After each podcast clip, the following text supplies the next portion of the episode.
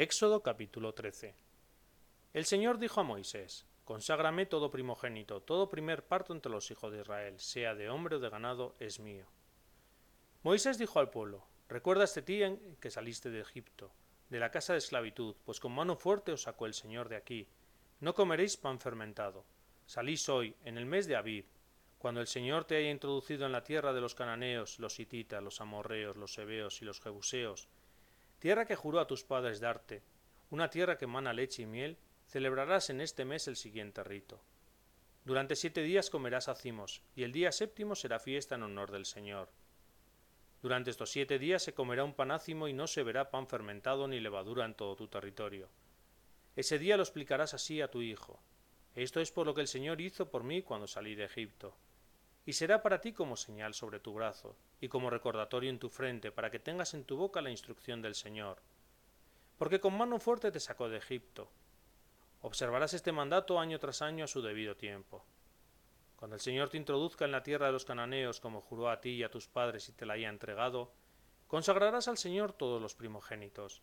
El primer parto de tu ganado, si es macho, pertenece al Señor. Pero la primera cría de asno la rescatarás con un cordero, si no la rescatas, la desnucarás. Rescatarás siempre a los primogénitos de los hombres. Y cuando el día de mañana tu hijo te pregunte ¿qué significa esto? le responderás Con mano fuerte nos sacó el Señor de Egipto, de la casa de esclavitud. Como el faraón se había obstinado en no dejarnos salir, el Señor dio muerte a todos los primogénitos de la tierra de Egipto, desde el primogénito del hombre al del ganado. Por eso yo sacrifico al Señor todo primogénito macho del ganado.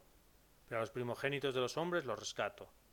Esto será como señal sobre tu brazo y signo en la frente de que con mano fuerte nos sacó del Señor de Egipto. Cuando el faraón dejó marchar al pueblo, Dios no los guió por el camino de la tierra de los filisteos, aunque es el más corto, pues dijo, no sea que al verse atascado el pueblo se arrepienta y se vuelva a Egipto. Dios hizo que el pueblo diese un rodeo por el desierto hacia el Mar Rojo. Pero los hijos de Israel habían salido de Egipto pertrechados. Moisés tomó consigo los huesos de José, pues éste había hecho jurar solemnemente a los hijos de Israel Cuando el Señor os visite os llevaréis mis huesos de aquí. Partieron de Sucot y acamparon en Etán, al borde del desierto. El Señor caminaba delante de los israelitas, de día en una columna de nubes para guiarlos por el camino, y de noche en una columna de fuego para alumbrarlos, para que pudieran caminar día y noche. No se apartaba de delante del pueblo ni la columna de nube de día ni la columna de fuego de noche.